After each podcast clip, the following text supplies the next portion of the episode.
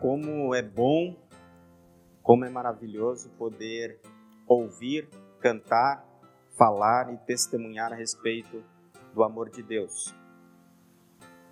O amor de Deus que envolve todo o nosso ser, que envolve toda a nossa vida, que nos dá motivação para cada dia levantar e servir a Deus onde Ele nos coloca. Deus nos ama é o tema de hoje e pedimos que o Espírito Santo nos acompanhe e nos ilumine para que possamos refletir, pensar é, nas leituras bíblicas de hoje e extrair dessas leituras o melhor ensino para a nossa vida e que, além de aprendermos, possamos também viver esta palavra cada dia, cada instante. O texto do Evangelho que foi lido, ele fala de parábolas. São três parábolas de Jesus. E no final, Jesus faz ainda é, um fechamento a essas três parábolas. Jesus ele utilizou muitas vezes parábolas para ensinar. Ele gostava muito de ilustrar o seu ensinamento. E aí então ele trazia é, essas ilustrações, esses pensamentos, para que então os discípulos e a igreja cristã pudesse compreender mais facilmente o que ele estava a ensinar, o que ele queria dizer. Essas três parábolas de Jesus, elas não têm assim, ao final, uma explicação o que é que Jesus ele realmente queria dizer com, com isso. E aí nós temos que pegar o contexto da escritura, né, para que a gente possa chegar no fundamento de suas parábolas. E o nosso entendimento, a nossa verdadeira compreensão, as parábolas de Jesus, se dá especificamente por causa da nossa fé. A compreensão correta está ligada à nossa fé cristã, a fé que Jesus coloca em nosso coração.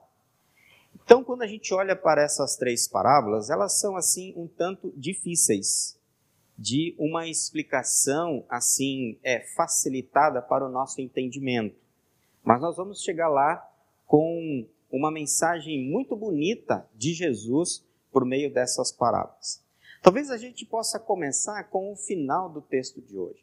Bem no finalzinho do evangelho de hoje, Jesus ele coloca uma palavra que diz mais ou menos assim: que um discípulo é, verdadeiro que aprendeu a palavra de Deus, que tem a fé no seu coração, ele é como um pai de família que compartilha coisas velhas e coisas novas. Os comentaristas da Bíblia, da, da Bíblia, os intérpretes, eles tendem a olhar para esse texto, para esse versículo, e dizer que isso que Jesus está dizendo é como uma ligação do Antigo Testamento com o Novo Testamento. Então, é trazer o que Deus nos ensina e nos ensinou no Antigo Testamento, ligando isso ao cumprimento de tudo o que aconteceu no Novo Testamento, a partir do nascimento de Jesus. E outros intérpretes, eles dizem que é isso que Jesus disse significa maravilhosamente que é, o importante, que o bonito é quando a gente traz coisas novas de uma mensagem antiga. Não uma mensagem caduca, mas uma mensagem verdadeira. Uma mensagem do Antigo Testamento apontando para um ensinamento novo que Jesus nos traz, fazendo uma ligação perfeita entre o que o Antigo Testamento nos ensina e com o Novo Testamento. Como trazer então coisas novas a partir deste texto que Jesus usou, ligando isso ao Antigo Testamento? Vamos lembrar um pouquinho das parábolas de Jesus. A primeira parábola fala de um tesouro escondido. Então, naquele tempo, era comum as pessoas esconderem é, as suas riquezas, especialmente os mais ricos. Então, eles guardavam num baú ou num outro recipiente, enterravam literalmente esse tesouro. E isso para esconder, obviamente, né, de ladrões, e quando precisassem daquele tesouro, iriam lá buscar e usar. E aí Jesus diz que alguém foi lá e encontrou esse tesouro. A impressão que temos é que a pessoa estava lavrando o terreno e de repente ele se deparou com aquilo. Se deparou com um tesouro escondido. E aí, quando ele olha aquele tesouro, ele fica tão maravilhado, ele fica tão encantado, que ele vai, vende tudo o que ele tem para comprar aquele terreno, para ficar com aquele tesouro. O terreno talvez não valia tanto, ou com certeza não valia tanto, mas o tesouro sim. Então ele se esforça para conquistar e comprar aquele terreno porque ele sabia que ali tinha um grande tesouro. Ele tinha encontrado um grande tesouro. E quando ele encontra o tesouro, ele fica tão alegre e tem essa ação de vender e lá comprar. Depois ele fala também da pérola. Ele diz: Olha, o reino dos céus é como um homem que negocia pérolas e procura pérolas finas, pérolas preciosas. E aí, quando ele encontra uma, uma pérola de grande valor, ele faz a mesma coisa que o cidadão da parábola anterior. Ele vende tudo que tem, porque ele ficou muito alegre e feliz, e compra aquela, aquela pérola. Ele faz de tudo para comprar aquela pérola. E aqui nós temos então duas histórias bem semelhantes que Jesus contou, duas parábolas. Elas são difíceis de interpretar, porque quando você olha os comentaristas da Bíblia, 99% deles vão dizer que o reino do céu é algo essencial na nossa vida. É algo imprescindível. O reino do céu é maravilhoso. O reino do céu é como um tesouro. O reino do céu é primordial. E quando alguém encontra esse reino dos céus, quando alguém encontra o próprio Deus, ele fica alegre, ele fica feliz e dedica a sua vida para esse reino. E assim também acontece com a pérola. A pérola que é encontrada, uma pérola preciosa, ela é comprada por aquele que a encontrou. E aí também a pérola, segundo alguns comentaristas, esses afirmam que é o reino de Deus. É o próprio Deus. Nós podemos dizer que é o perdão, que é a justiça de Deus, que é aquilo pelo qual nós fomos conquistados. Esse tesouro escondido, essa pérola preciosa, é tudo aquilo que nós buscamos em Deus. É tudo aquilo que encontramos em Deus. E é tudo aquilo que nos faz feliz nesta vida e também na eternidade. Ou seja, a impressão que temos num primeiro momento é que o foco está em nós, naquilo que nós encontramos, naquilo que nós buscamos. E como nós acabamos de cantar, a Bíblia, a Santa Bíblia, é o nosso tesouro. É um prazer ter a palavra de Deus. E tudo isso que eu afirmei desses comentaristas anteriores e dos comentários que a gente tem e das ideias que fazemos a respeito dessas parábolas, elas não estão erradas. É tudo isso, só que tem coisa a mais. Tem coisa além. E tem coisa muito especial para aprendermos a partir desse texto de Jesus. Lembra que eu falei? Trazer ou compartilhar de coisas antigas, coisas novas? Quando nós olhamos na perspectiva dessas parábolas, a respeito de tudo que nós encontramos, que nós buscamos, ou quando encontramos ficamos felizes pela presença de Deus na nossa vida, a palavra de Deus para hoje vai nos dizer o seguinte: uma coisa nova e uma coisa verdadeira, dizendo que o foco da Escritura e o foco desses textos de Jesus também é Deus nos buscando. Deus olhando para nós. Deus nos amando. Deus dizendo para você e para mim: você é um tesouro. Deus dizendo para você e para mim: você é uma pérola. Você acredita nisso? Você é um tesouro para Deus. Você é uma pérola preciosa para Deus. Mas aí você vai dizer: eu? Você poderia dizer isso? Eu? Eu diria. Se Deus chegasse para mim e pessoalmente dissesse: Você é um tesouro, você é uma pérola, eu ia dizer: Eu? O senhor tem certeza disso? O senhor não está sonhando? O senhor não está delirando? Com a minha vida? Com os meus pecados? Com o que eu tento ser e não consigo? Com as coisas que eu faço? com as coisas que eu deixo de fazer, com as pessoas que eu ofendo, com as minhas atitudes críticas em relação aos outros, com a minha dificuldade em amar as pessoas, com a minha dificuldade até amar a ti. Às vezes eu não consigo nem frequentar a igreja. Às vezes eu não tenho vontade de ir à igreja. Às vezes eu não tenho vontade de ler a Bíblia. Às vezes eu não tenho tempo, eu não consigo me livrar dos meus vícios. E eu tenho tantos. Não consigo ser um bom pai, não consigo ser uma boa mãe, não consigo ser nada de bom. E vem o Senhor me dizer que para o Senhor eu sou um tesouro, eu sou uma pérola. E aí trazemos coisas novas daquilo que é antigo. E de onde vêm essas coisas novas? Do texto do Antigo Testamento. Leiam novamente Deuteronômio, que foi a Cláudia que leu no culto hoje.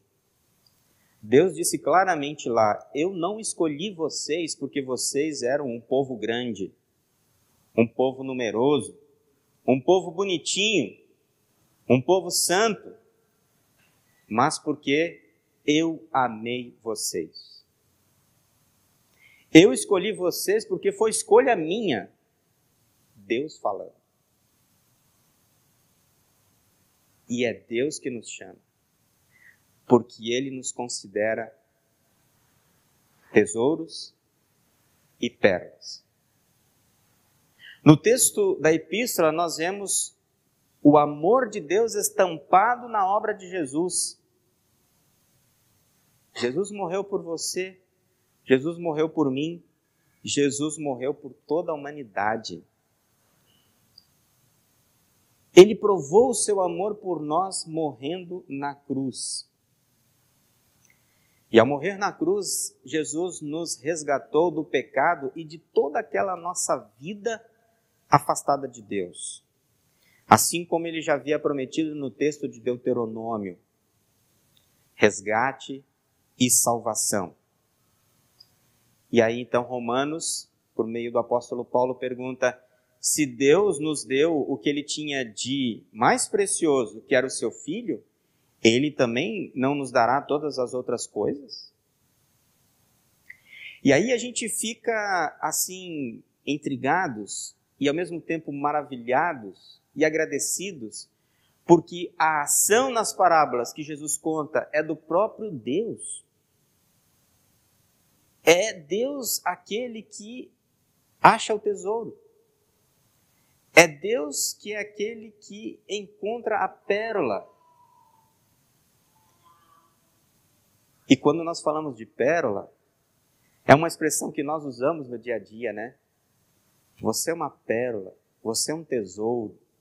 Você que uma vez esteve e está apaixonado pelo seu marido ou pela sua esposa, não falou isso uma vez, pelo menos, para ele ou para ela? Você é meu tesouro. Você é minha pérola. Demonstrando amor por aquela pessoa? Provavelmente sim. É a mesma forma de Deus nos tratar. Uma pérola preciosa. Vocês lembram como que era a humanidade lá no começo, antes do pecado? O ser humano era a coroa da criação de Deus, era a criatura mais especial que Deus tinha feito. Uma pérola preciosa. Só que tudo descambou para o pior. Não é mesmo, Roseli? A Eva complicou toda a situação junto com Adão, né? E hoje nós estamos aqui.